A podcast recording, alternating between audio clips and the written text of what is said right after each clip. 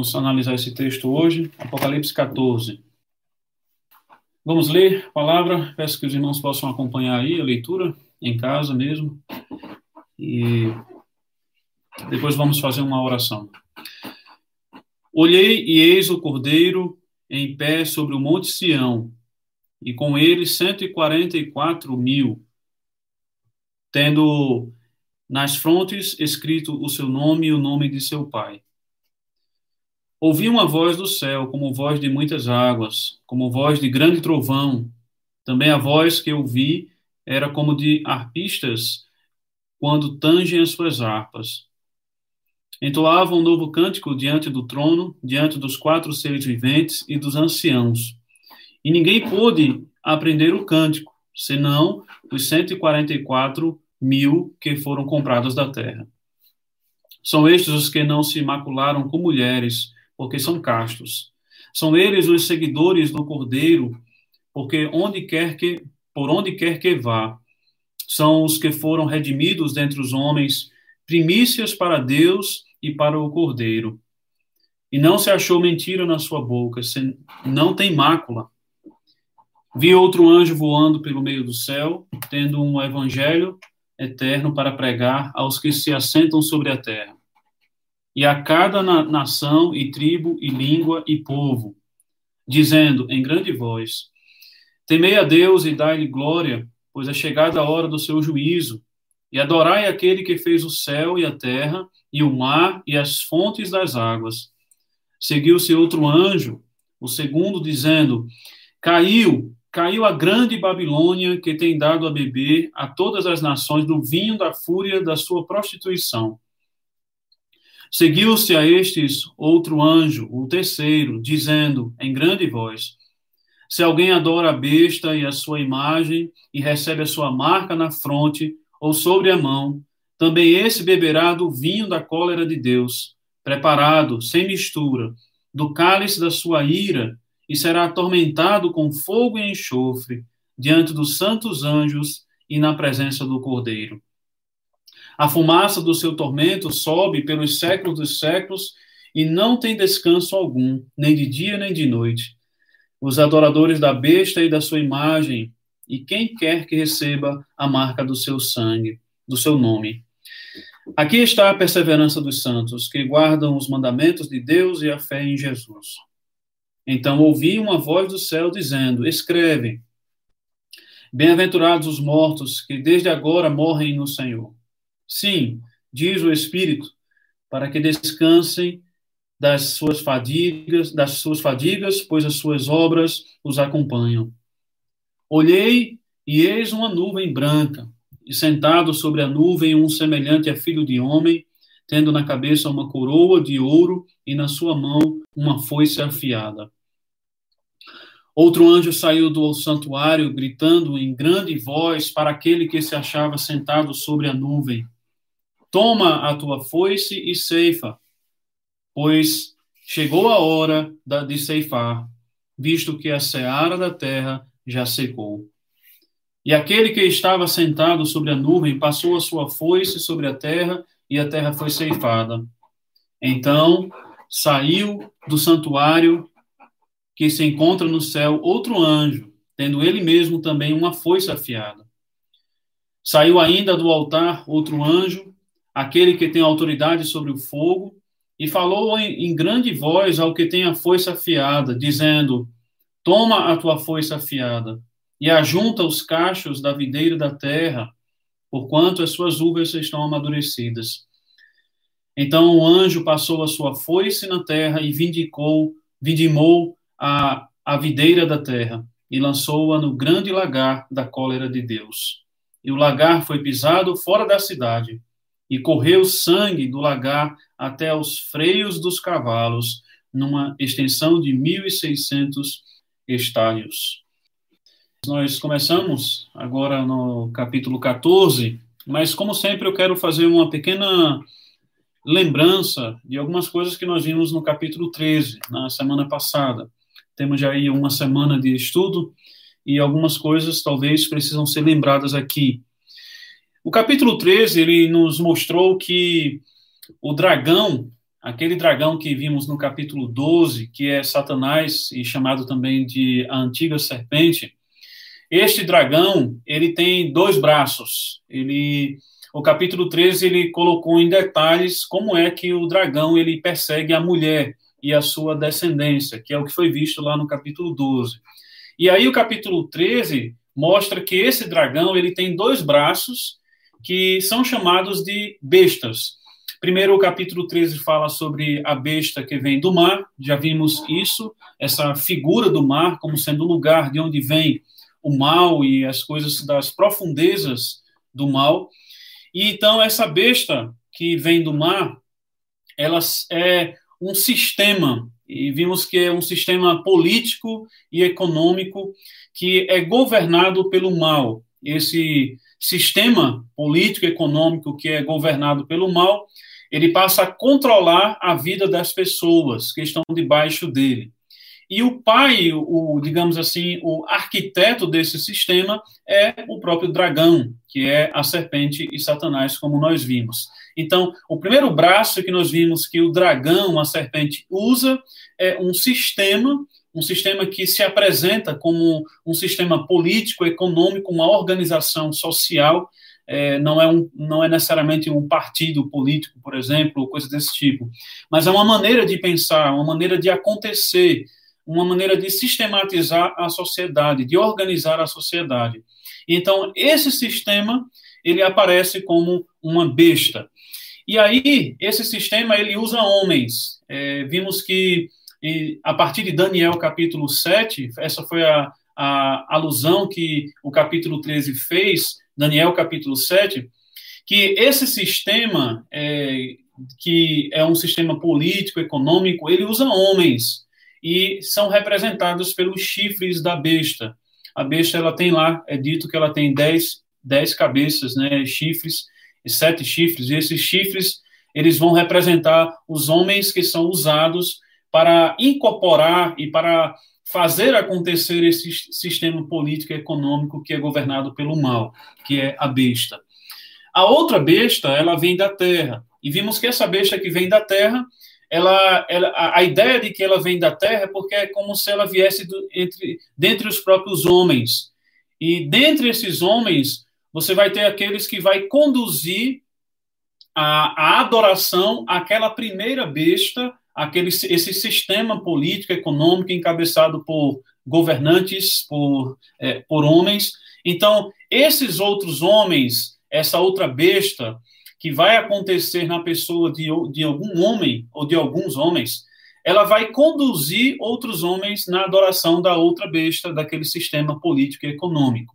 Ela induz a idolatria e vimos que a sua principal marca é o falso ensino, porque quando começa falando sobre ela, no capítulo 13, fala que ela, é, ela fala como cordeiro, mas não, ela parece como um cordeiro, a aparência é de um cordeiro, mas ela fala como o dragão. E quem é esse dragão? Esse dragão é a antiga serpente, o enganador. Ou seja, esses homens que são tomados por esse sistema religioso, digamos assim, essa idolatria, eles vão induzir outros homens para a idolatria daquele sistema político, eh, social, econômico, por meio da fala, por meio do falso ensino.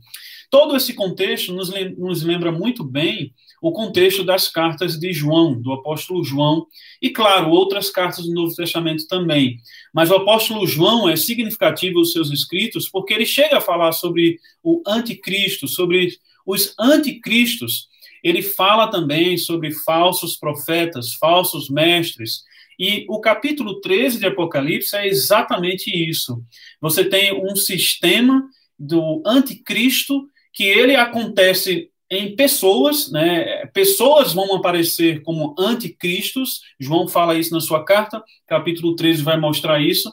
É, e no caso do primeiro século, esse sistema, certamente, é o sistema que os primeiros cristãos estavam vivendo debaixo dele em Roma, aquele sistema político, econômico, social de Roma, e que acontecia na pessoa dos imperadores. E que esses imperadores, eles, eles é, exigiam a adoração a si mesmos e tinham seus profetas, tinham seus sacerdotes, tinham os seus templos que estavam induzindo e levando pessoas a adorar a pessoa deles. Ou seja, o capítulo 13 cabe bem num resumo de que está falando sobre o anticristo, a sua expressão neste mundo, a maneira como ele age nesse mundo, a maneira como ele usa pessoas e o falso profeta, que também é falado lá em, aqui em Apocalipse, e que ele também é, tem as suas realizações no falso ensino, na maneira de falar, e ele induz as pessoas ao erro. E, claro, no sentido religioso, não é simplesmente algo errado,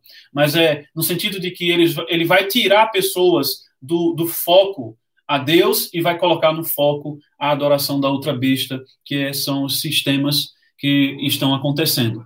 Bom, esse, vimos que o capítulo 13, embora ele, ele tenha como pano de fundo o, o primeiro século, que aqueles irmãos estavam vivendo debaixo disso, vivendo debaixo do, do, da atuação do anticristo, eles estavam vivendo, sim, debaixo da atuação dos, do falso profeta, na pessoa dos falsos profetas, mas que esse sistema, essas bestas, elas não só estavam no primeiro século, mas elas vêm acontecendo, elas vêm atuando, porque, é, é na verdade, é, é, dito como sendo a besta e o falso profeta. Ou seja, é, é, é, eles, é, é um sistema político, social e um sistema religioso que vai acontecendo por meio de pessoas ao longo dos séculos até o último dia, até o último tempo desse final do, de finais de tempo que vai se revelar possivelmente em uma pessoa mesmo, em um ser que vai mostrar que é esse sistema, que é essa força do mal.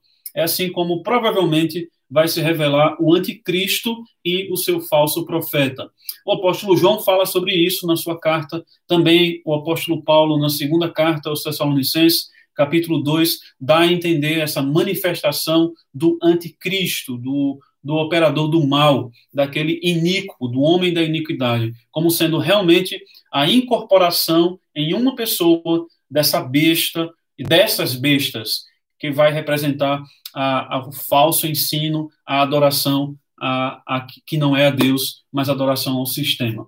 Bom, resumindo isso, nós chegamos no capítulo 14. E o capítulo 14, você já pode ver que ele faz um, um tipo de antítese.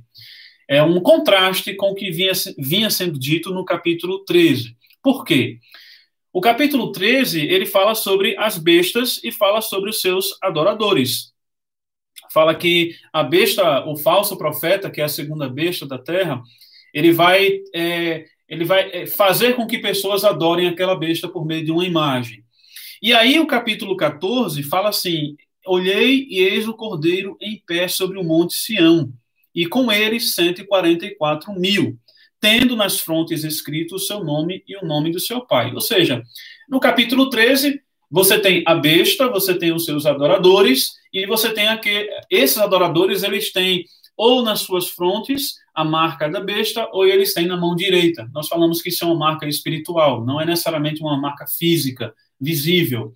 E aí o contraste com o capítulo 14 é que entra agora o quê? O cordeiro não é a besta. Agora você tem o cordeiro você tem os adoradores do cordeiro, em contraste com os adoradores da besta, e esses adoradores do cordeiro, eles também têm nas suas frontes escrito o nome de Deus, o nome do cordeiro e o nome do Pai. É um contraste claro aqui. Um contraste entre a besta e Cristo, adoradores da besta e adoradores de Cristo, o cordeiro. Na verdade, a própria besta, quando ela se manifesta, as suas características elas, de certa forma, são características semelhantes às características do cordeiro, no sentido de ter coroa, é, cabeça, coroa, que governa. E ela se apresenta como se fosse algo que é, é, é digno de ser adorado, mas, na verdade, o capítulo 14 vai mostrar agora que isso não é verdade e que a verdade está baseada no Cordeiro e naqueles que adoram o Cordeiro, que tem a marca de Deus, o Pai, e do Cordeiro neles. Esses que adoram o cordeiro, ele é interessante aqui a maneira como fala sobre eles e sobre o cordeiro, porque já mostra uma diferença de lugar. Porque a besta, onde é que está a besta? A besta está na terra, exercendo a sua autoridade na terra, é, angariando os seus adoradores na terra. E aí o contraste que o capítulo 14 começa fazendo entre o, com o cordeiro e os seus adoradores e a marca sobre eles é que eles estão sobre o Monte Sião. E, e a imagem aqui do Monte Sião é aquilo que, que é trazido do Antigo Testamento. Em várias passagens você pode encontrar, os Salmos falam muito sobre isso, de que o Monte Sião é a morada de Deus, é onde Deus está. Deus ele sai do Monte Sião para poder agir. E alguns salmos falam sobre isso. Ou seja, o contraste é que, é claro, a besta com seus adoradores estão na terra, e o cordeiro com seus adoradores, aqueles que pertencem a ele, 144 mil, eles estão no monte, sobre o monte Sião. E o que é que eles estão fazendo no monte Sião, junto com lá o cordeiro? Eles estão adorando, diz o verso 2: ouvi uma voz do céu, como voz de muitas águas, como voz de grande trovão. Também a voz que eu vi era como de arpistas quando tangem suas harpas, entoavam um novo cântico diante do trono, diante dos quatro seres viventes e dos anciãos.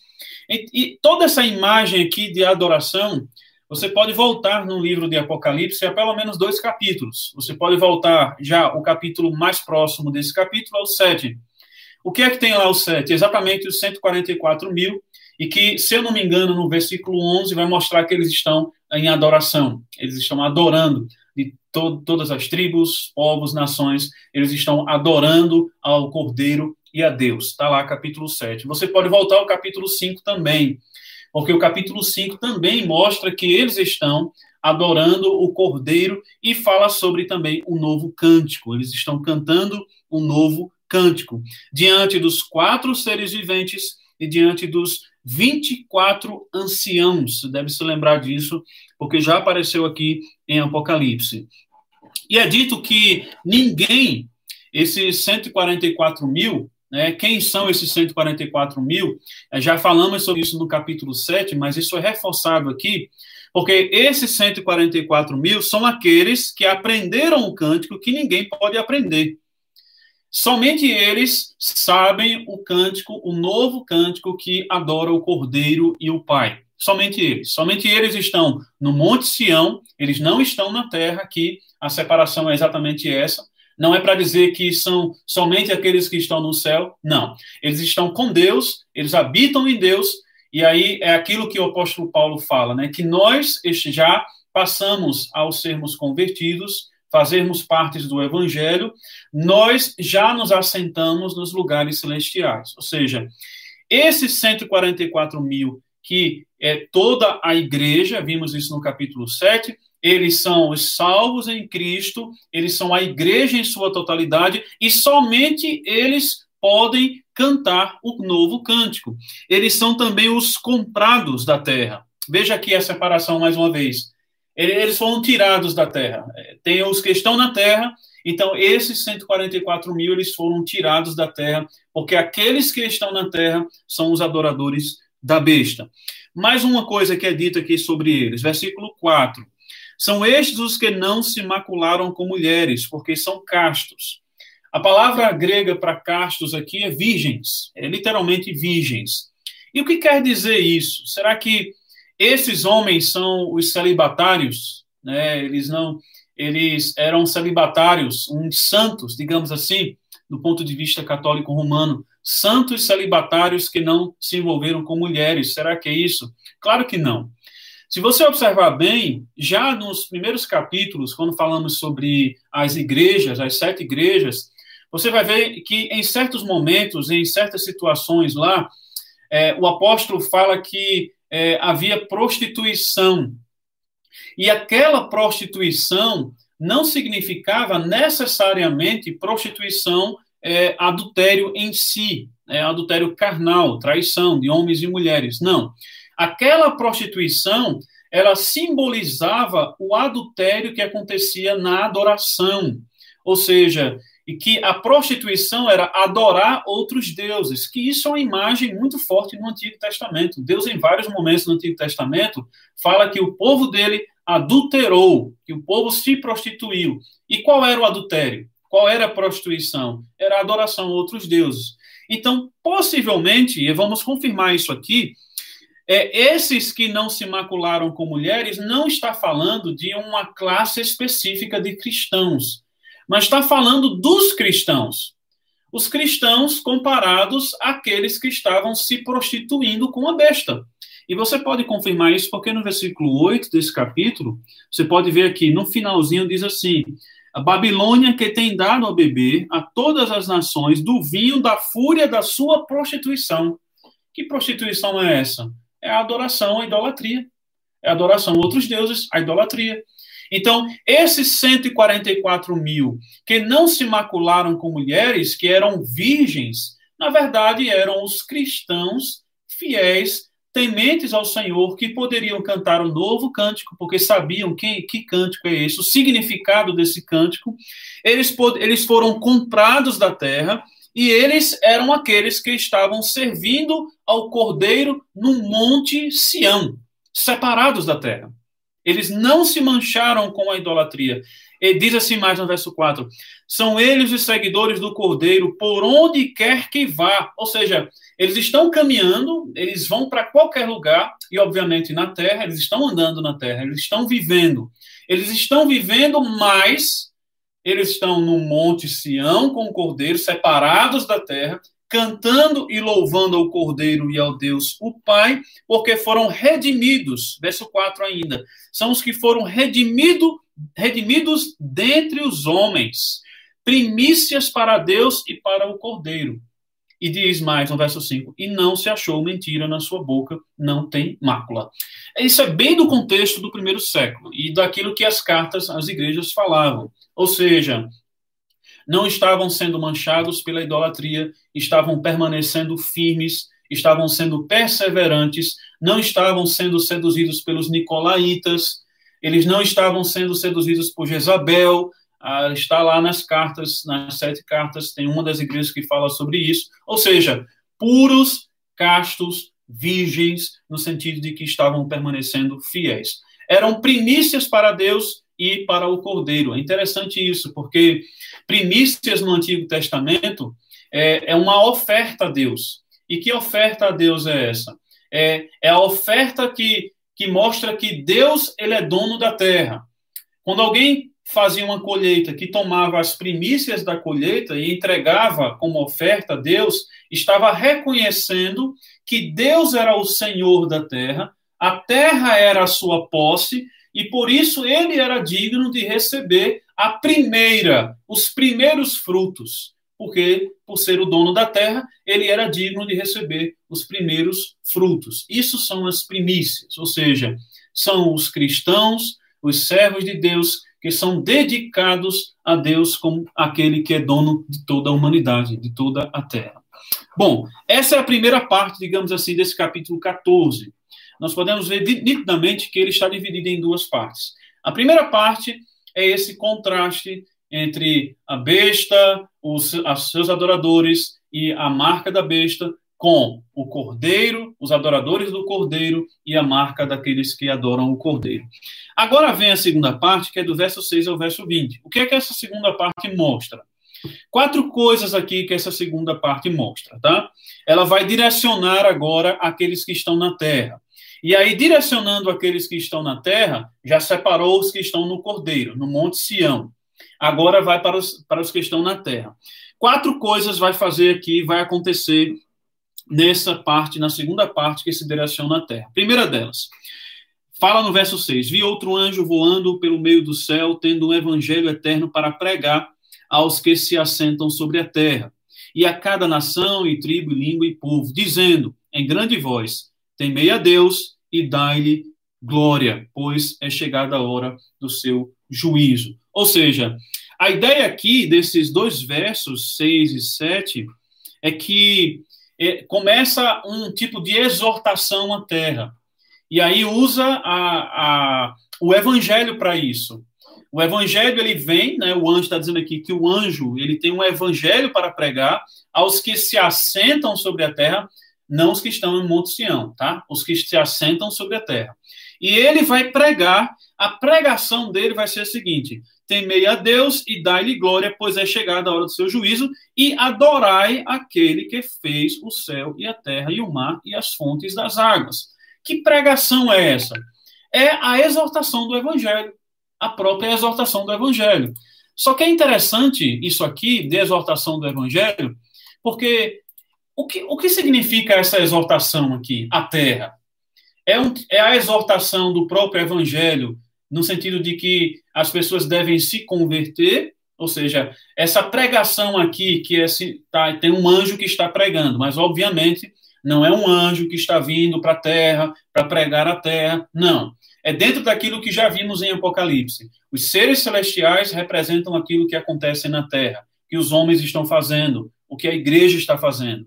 Ou seja, esse anjo com o evangelho é o evangelho sendo pregado na terra, só que a maneira como o evangelho está sendo pregado aqui, como dá a entender aqui, é que não seria a, a parte da pregação, digamos assim, a parte daquilo que é dito no evangelho, como sendo um chamado à conversão. Porque não é um chamado à conversão aqui, porque aqueles que já são convertidos, aqueles que já são a igreja, eles estão no Monte Sião, eles estão com o Cordeiro, estão adorando. Essa é a primeira parte. O que dá a entender aqui é que essa pregação que está sendo feita aqui por esse anjo, anunciar temei a Deus, dai-lhe glória e adorai, é uma exortação à terra e aí a terra como um todo, seu, os ímpios, na verdade, os ímpios que estão lá, é uma exortação a eles que eles reconheçam a divindade do Senhor e do Cordeiro, aquele que criou os céus, a terra, aquele que fez as fontes das águas, fez o mar, é a hora do juízo dele. Ou seja, o que significa isso? É que quando a igreja prega o evangelho, a pregação se divide em duas partes. A pregação é um chamado à conversão, mas a pregação também é uma exortação ao juízo. Ou seja, na mesma pregação da igreja, você tem a conversão, pessoas sendo atraídas à conversão, à graça de Deus, mas você tem também a pregação de juízo para os incrédulos, que é exatamente isso que está sendo dito aqui. Juízo aos incrédulos, está falando aqui, está na hora do seu juízo.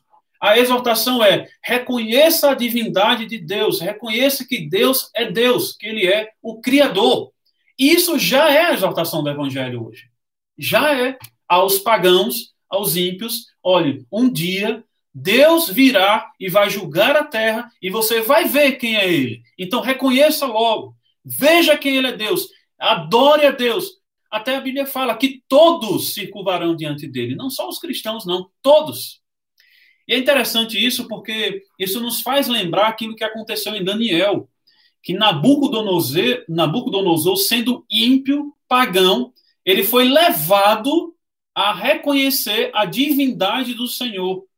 Ele foi levado, mesmo sendo ímpio e pagão, ele reconheceu, ele foi levado a isso, por aquilo que foi dito por Daniel, aquilo que foi demonstrado por Daniel, ele consequentemente por conta da interpretação do sonho que Daniel fez, ele foi reconheceu a divindade do Senhor, mesmo sem ser um convertido, mesmo sem ser um servo de Deus, ele reconheceu. Ou seja, aqui é um chamado, uma exortação à terra, como um tipo de preparação para o juízo. É isso, em outras palavras, é isso. Hoje nós vivemos uma preparação para o juízo. E claro, quem é que vive essa preparação? Quem é que recebe isso como uma preparação para o juízo? Aqueles que estão adorando a besta, aqueles que não reconhecem a divindade de Deus e não estão com o cordeiro adorando a ele. Então, essa é a primeira coisa. Segunda coisa, que essa segunda parte mostra, é uma queda. Fala aqui, né, no verso 8. Seguiu-se outro anjo, segundo dizendo: Caiu, caiu a grande Babilônia que tem dado a beber todas as, as nações do vinho da fúria da sua prostituição. O que é isso? Que queda é essa? Fala da queda da grande Babilônia. Mais uma vez, voltando para Nabucodonosor, Daniel capítulo 4, verso 30, quem fala da Babilônia dessa maneira é ele, Nabucodonosor. E essa forma de falar aqui, é, obviamente, é uma forma simbólica, porque é, a Babilônia aqui não é a cidade da Babilônia. É, não tem a ver com a cidade da Babilônia, mas tem a ver com o lugar onde atua a besta. Lugar onde a besta está atuando. A besta é o sistema. É o sistema que incorpora em pessoas, né, se incorpora em pessoas. Mas existe um lugar, existe uma esfera em que esse sistema ele atua. e essa esfera, esse lugar é a Babilônia, o lugar onde a, as pessoas são levadas a adorar, a, é, a idolatrar a, o sistema, a idolatrar a pessoa, é, que não seja, claro, o Cordeiro e não seja Cristo. Fala de uma queda aqui, é interessante a maneira como fala dessa queda da Babilônia, fala caiu, caiu, ou seja, é passado. Mas a Babilônia não caiu ainda. A ideia é da visão mesmo. É, é, os estudiosos chamam de anúncio profético, que o profeta ele está vendo uma coisa, então para ele já fez, já aconteceu na visão, mas na história ainda não aconteceu. Então ele está vendo algo que aconteceu, mas que na história não aconteceu, então é uma queda futura, certa. Ele viu aquela queda, ela vai ser, ela ainda vai acontecer, mas ela é certa porque ele já viu. Por isso você tem o verbo no passado, mas se referindo a algo que ainda vai acontecer. Isso chama-se anúncio profético. Isso acontece no Antigo Testamento em outras situações. Agora, por que essa certeza? Essa certeza de que a Babilônia caiu. É só você seguir o efeito dominó, daquilo que, de, de onde começou esse efeito dominó. Porque no capítulo 12, o dragão foi expulso. Ele foi expulso e está lá dizendo duas vezes por, pelo arcanjo Miguel, e o reconhecimento, a confirmação da sua expulsão é com a morte e ressurreição de Jesus Cristo. Ou seja, o dragão foi expulso, mas ele ainda continua atuando. É a certeza de que ele vai ser vencido. Tanto é que fala que é a ideia de que ele foi vencido, mas ele ainda atua. Você tem a besta no capítulo 13, isso eu falei do dragão capítulo 12, foi expulso. Você tem a besta no capítulo 13. O que é que aconteceu com a besta? Fala lá que uma das suas cabeças foi ferida. Ou seja, ela foi ferida, mas ela voltou a atuar. Ela fala até de ressurgir, como uma ressurreição. Ou seja, a besta também já foi dita, já foi mostrado a ela que ela está ferida, ela não tem mais muito tempo, ela está atuando, ela meio que ressurgiu mas ela já foi ferida já foi mostrado a ela que ela vai ter seus, tem seus dias contados. E agora a Babilônia, o lugar onde a besta atua, a cidade, a região, ela caiu, foi derrotada. Ela está também com seus dias contados. Ou seja, esse reino ímpio que faz exigências religiosas, que atua num sistema político, social, econômico, este reino está com seus dias contados. Olha só, começou com uma exortação do evangelho. O evangelho ele salva, mas o evangelho já traz a exortação. Esse reino pagão, ímpio, ele está com seus dias contados. E aí vem a terceira parte, que é o verso 9 a 11. Porque o nosso o verso 9 a 11 mostra que há juízo mesmo. Só que aí esse juízo que foi primeiro anunciado pela exortação do evangelho, e aí já é dito que caiu, o reino caiu, só que não é a besta e o reino somente. Aqueles que estão adorando a besta, eles também vão encarar juízo. Vai haver juízo. É isso que diz o verso 9 a 11 diz: Seguiu-se a estes outro anjo, terceiro, dizendo em grande voz: Se alguém adora a besta, a sua imagem, e recebe a sua marca na fronte ou, na, ou sobre a mão, também esse beberá do vinho da cólera de Deus, preparado sem mistura do cálice da sua ira, e será atormentado com fogo e enxofre diante dos santos anjos e na presença do Cordeiro. A fumaça do seu tormento sobe pelos séculos dos séculos e não tem descanso algum, nem de dia nem de noite, aos adoradores da besta da sua imagem e quem quer que receba a marca do seu nome. Está aqui sendo dito o anúncio do juízo final, que não é só para a besta, não é só para a, a, Babilônia, o lugar onde a besta atua, mas para todos aqueles que adoram a besta e têm a sua marca. Tem uma coisa aqui que é interessante, que precisa ser destacada aqui. É que, primeiro, na verdade, são duas. Diz aqui que serão atormentados com fogo e enxofre diante dos santos anjos e na presença. Ou seja, a ideia aqui é de que esse tormento né, é, é consciente. É, como, como, é que alguém é atormentado? Não tem como não ser consciente. Não tem como você é, ser atormentado, receber o juízo sem ser consciente. A ideia realmente é de que o, o, o juízo de Deus, o juízo final, vai trazer uma condição àqueles que estão debaixo dele, que estarão debaixo desse juízo, que são os que adoraram a besta, ou seja, todos que estão na terra que não adoram o cordeiro. Isso vai ser consciente.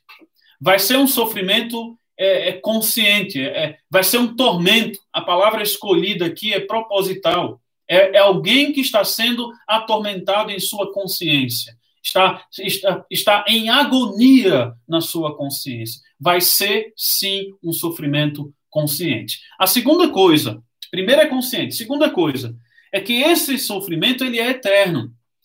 Ele é real, vai haver um sofrimento na consciência e ele é eterno. Diz aqui claramente: a fumaça do seu tormento sobe pelos séculos dos séculos. Ou seja, aqueles que estarão queimando no inferno, a fumaça deles vai ser eterna, ou seja, constantemente queimando. Eles vão estar, estar sendo atormentados constantemente por toda a eternidade. Isso lança fora qualquer ideia de aniquilacionismo, ou seja, aquilo que prega e que diz que após a morte não tem mais nada. Isso, isso é comum entre, entre, inclusive entre cristãos, né? Teorias aí de, de várias religiões, mas também afeta o cristianismo porque há cristãos, pessoas que se dizem cristãs, que acreditam no aniquilacionismo, mas esse texto aqui de Apocalipse co coloca, cai, faz cair por terra qualquer crença em aniquilacionismo, porque aqueles que estão na terra adoradores da besta, todos eles, eles vão sofrer conscientemente e será por toda a eternidade. Não há aniquilacionismo, é sofrimento real e eterno. É isso que esse texto está nos dizendo aqui. Por fim, a quarta parte desse texto, que vai do verso 14 ao verso 20, vai falar exatamente sobre o juízo final. E agora, do ponto de vista daquele que vem para julgar. Fala no verso 14: Olhei eis uma nuvem branca e sentado sobre a nuvem, um semelhante a filho de homem, tendo na cabeça uma coroa de ouro e na, na mão uma foice afiada. É óbvio que aqui é uma referência à pessoa do Senhor Jesus Cristo. Ele vem para julgar os vivos e os mortos, ele vem como juiz para julgar toda a terra. Mas é interessante essa cena aqui do juízo final. É, já temos a nuvem branca, aquele que está sentado na nuvem, ele tem a coroa, ele tem a foice afiada na mão para poder julgar. Mas fala no verso 15 que um anjo sai do santuário e, com uma grande voz, fala aquele que está sentado na nuvem, que é o Senhor Jesus Cristo. Isso é intrigante, porque como é que um anjo fala ao Senhor Jesus Cristo? É como meio que dá uma ordem aí, né? porque vai dizer, verso 15: Toma tua foice e ceifa, pois chegou a hora de ceifar, visto que a seara da terra já secou. Como é que é isso? Né? É interessante, eu fiquei me perguntando sobre isso. A, a, a forma como está acontecendo aqui já nos dá uma luz, porque você tem uma nuvem e o Senhor Jesus, né, o juiz supremo, ele está sentado na nuvem mas vem um outro anjo. E aí, a, a, de onde vem a questão? De onde é que esse anjo vem? Fala aqui que o anjo, verso 15, sai do santuário. Então, ele sai do santuário trazendo uma ordem divina e dá essa ordem àquele que está sentado à nuvem. Ou seja, isso aqui é a imagem do pai enviando uma ordem ao, fi, ao filho. Ou seja, quem é que constituiu é, o juiz da terra? O próprio pai constituiu seu filho como juiz sobre a terra. E aí, aqui a imagem de Apocalipse é que ele está dando a ordem por meio de um anjo, que anjo não dá ordem por si mesmo. Anjos são mensageiros. Isso no livro de Apocalipse aparece em vários momentos. Ou seja, o anjo traz a ordem ao filho para que ele execute o juízo. Ele execute o juízo. E aí, no desenrolar, Outros anjos vão se juntar ao filho que está sentado na, sobre a nuvem, e outros anjos vão executar o juízo também, vão fazer a ceifa. A seara está ali, vão ceifar, vão colher, junto com o filho do homem. É aquilo que o Senhor Jesus falou, né? que os anjos vão fazer essa separação, e claro, ele vem como juiz, e os anjos irão executar também o seu juízo. Estará ele e os anjos executando os juízos, e claro, debaixo da, das ordens divinas, as ordens de Deus. Os últimos versos falam sobre. Tem uma coisa que precisa ser destacada aqui. No verso 18: Saiu ainda do altar outro anjo, aquele que tem autoridade sobre o fogo, e falou em grande voz ao que tem a foice afiada, dizendo: Toma a tua foice, ajunta os cachos da videira da terra, porque as suas uvas estão amadurecidas. E aí, então, o anjo passou a sua foice na terra e vindimou a videira da terra e lançou-a no grande lagar da cólera de Deus. E o lagar foi pisado fora da cidade e correu sangue do lagar até os freios dos cavalos, numa extremidade de 1.600 estados. Ou seja, há uma passagem, que é Joel, capítulo 3, verso 13, que diz assim: Lançai a foice, porque está madura a seara. Vinde, pisai, porque o lagar está cheio e os seus compartimentos transbordam, porquanto a sua malícia é grande. Esse texto aqui de Apocalipse capítulo 19, os dois últimos é, versos 18 e 19, eles são meio que uma alusão, quase que uma citação mesmo, a Joel capítulo 13, e que lá em Joel capítulo 13 é uma mensagem de juízo, só que para Israel. Aqui é trazida essa mensagem de juízo para falar sobre todos aqueles que habitam na terra, que não estão no Monte Sião, adorando o Cordeiro, adorando a Deus, com a marca nas suas frontes, a marca do Cordeiro, o nome do Cordeiro e o nome do Pai. Esses vão sofrer o juízo. E o juízo vai ser tão grande que o verso o verso 20 termina dizendo assim: que sobe até os freios dos cavalos. É, na, no primeiro século, entre os judeus do primeiro século, os antigos né, falavam, era, havia uma expressão de guerra, de que quando a guerra era muito sanguinária, é, muitas pessoas haviam, a, haviam sido mortas, é, diziam que o sangue chegou ao tórax do cavalo, chegou a, a, até a cabeça do cavalo. E aí a expressão que é usada aqui é exatamente essa, expressão conhecida no primeiro século, entre judeus, entre aqueles que viviam no primeiro século. Quando havia uma guerra sanguinária, que muitos morriam, aí falavam que o sangue chegou até a altura do, do peito dos cavalos.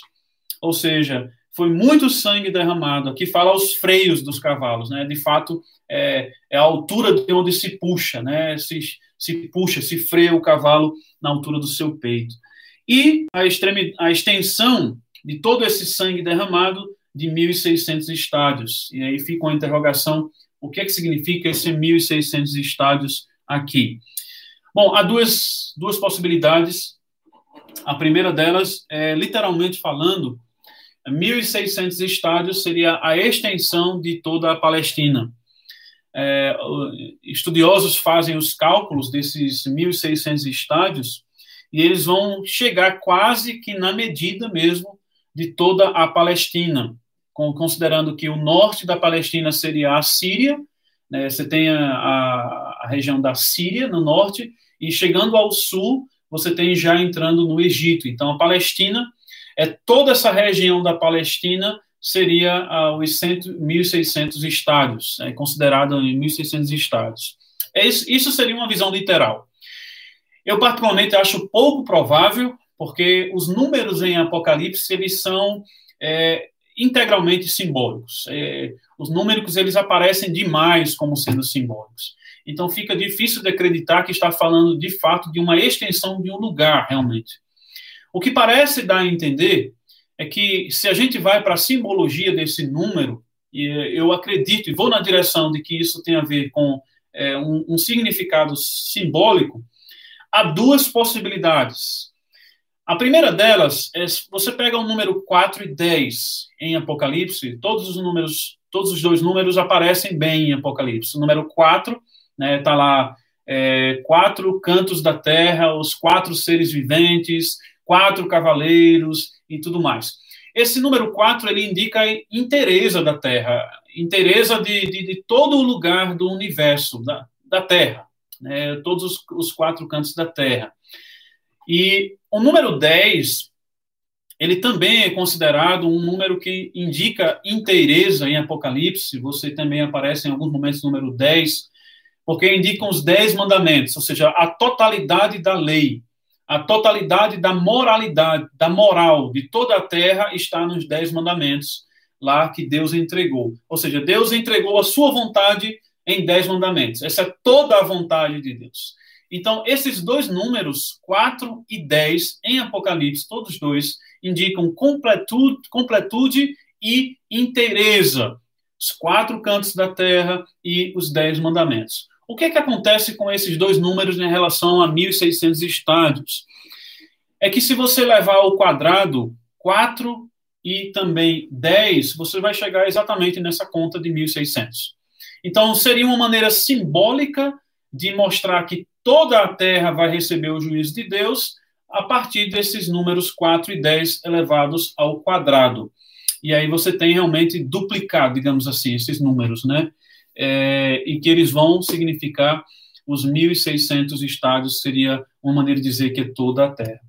Há uma outra forma simbólica de interpretar isso também, que seria 40 ao quadrado. O número 40 também é, pode significar um período de, de sofrimento, de açoites, lembrando o, o, deserto, né, 40 anos no deserto, também é possível é, essa interpretação, mas enfim, é, não dá para fechar exatamente o que significa. Eu, particularmente, prefiro entender que isso se trata de um número simbólico, é, de maneira assim, resumida, né? Um número simbólico que indica que toda a terra vai passar pelo juízo de Deus e todos aqueles que estão nela. E, obviamente, a, a diferença é aqueles que estão na terra e aqueles que estão no Monte Sião. É, simbolicamente, os que estão em Cristo, no Cordeiro, e aqueles que estão adorando a besta na terra. Que é o que enfatiza muito no capítulo 3, né? Os homens que estão na terra adorando a besta. Por fim, é, eu acredito nisso.